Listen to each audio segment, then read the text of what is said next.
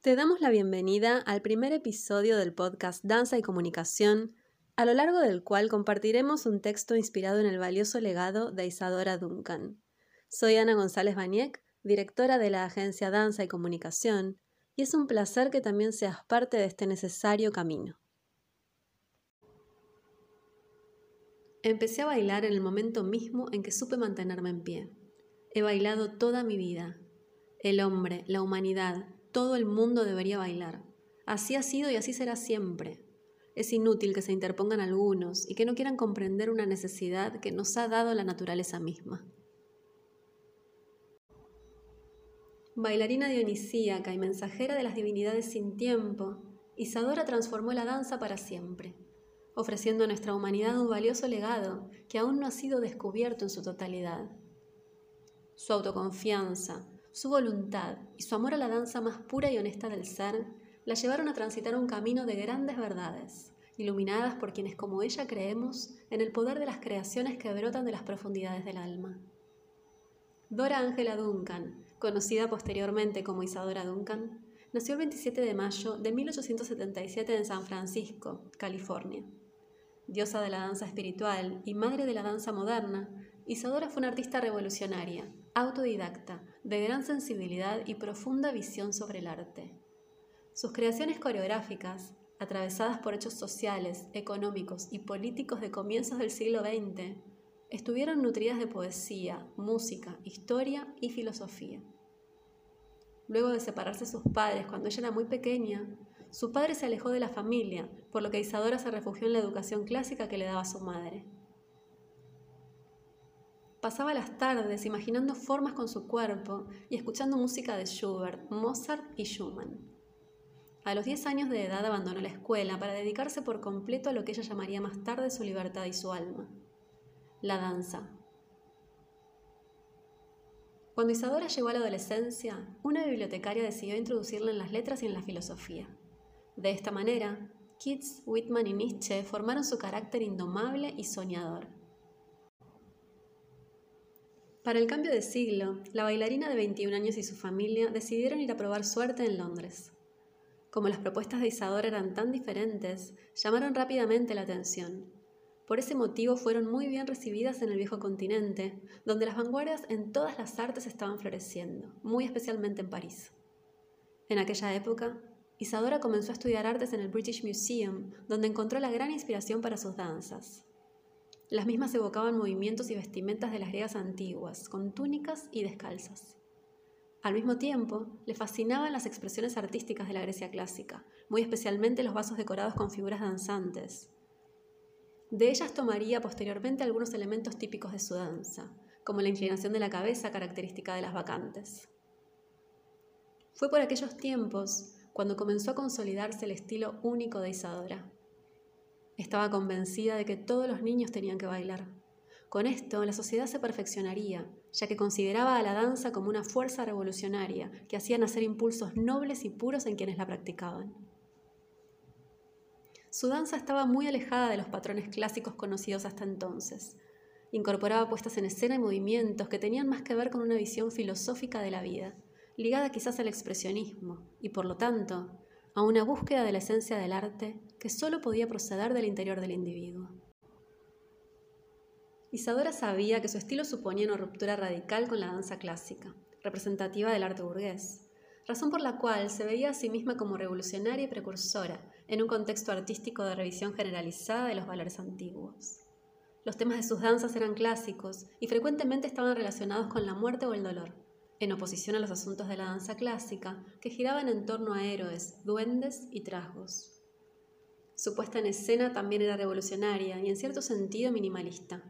Consistía en algunos tejidos de color azul en lugar de los aparatosos decorados de los montajes conocidos hasta entonces.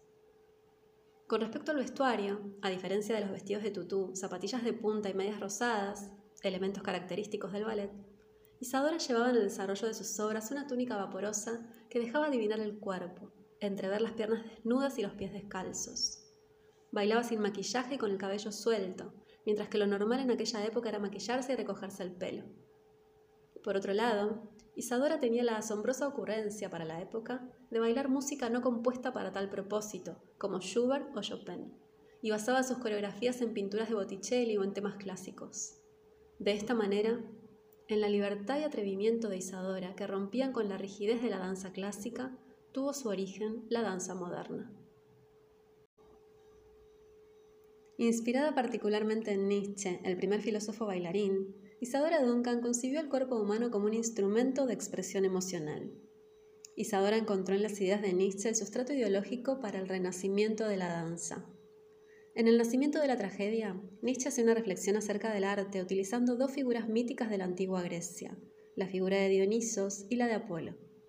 El primero promueve un arte inconsciente, instintivo y liberador, que encuentra su expresión última en la música que desata las pasiones y que Isadora identificará con su danza. El baile, dirá, es éxtasis dionisíaco que todo lo arrastra. Por su parte, Apolo representa el orden, la claridad y la belleza de las formas, por lo cual Isadora lo identificará con el ballet, considerado por ella como un género falso y absurdo, que nada tiene que ver con el arte. Esta frase es similar a la que pronuncia Nietzsche en el capítulo 16 del libro citado. La tragedia, así como únicamente puede nacer del espíritu de la música, así también perece por la desaparición de ese espíritu. Voy a prescindir aquí de todos los otros instintos adversos que trabajan en todo tiempo contra el arte, y precisamente contra la tragedia, y que también en el presente se expanden tan seguros de su victoria, que de las artes teatrales, por ejemplo, solo la farsa y el ballet dan sus flores, acaso no bien olientes para todos. En cuanto a la inspiración, Isadora la concebía de la misma manera que Nietzsche, quien afirmaba que se trata de un éxtasis cuya enorme tensión se desata a veces en un torrente de lágrimas, un éxtasis en el cual unas veces el paso se precipita involuntariamente y otras se torna lento, un completo estar fuera de sí, con la clarísima conciencia de un sinnúmero de delicados temores y estremecimientos que llegan hasta los dedos de los pies, un abismo de felicidad, donde lo más doloroso y sombrío no actúa como antítesis, sino como algo condicionado, exigido como un color necesario en medio de tal sobreabundancia de luz. Un instinto de relaciones rítmicas que abarca amplios espacios de formas.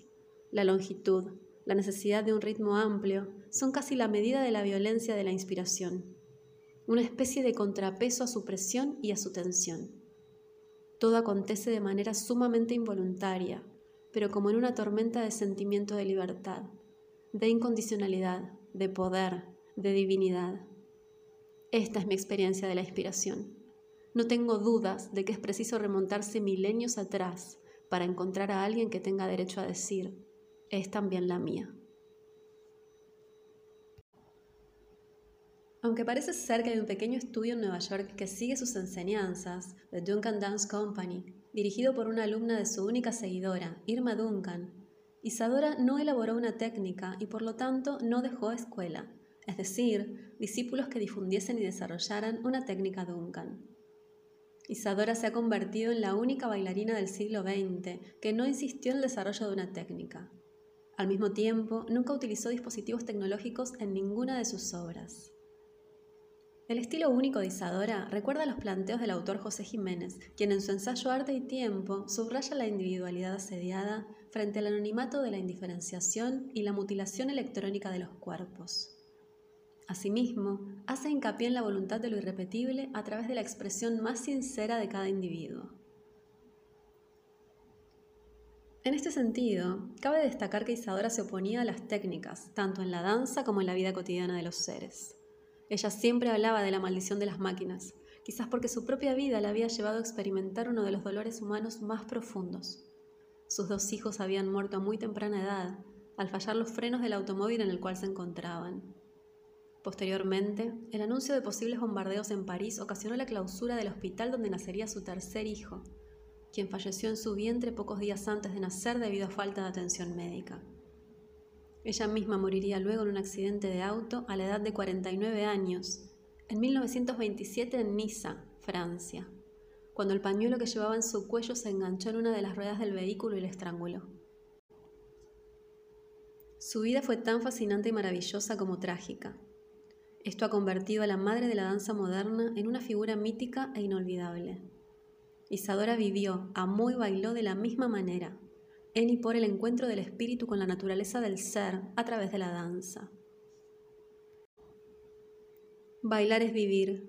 Lo que yo quiero es una escuela de la vida, porque la riqueza del hombre es su alma.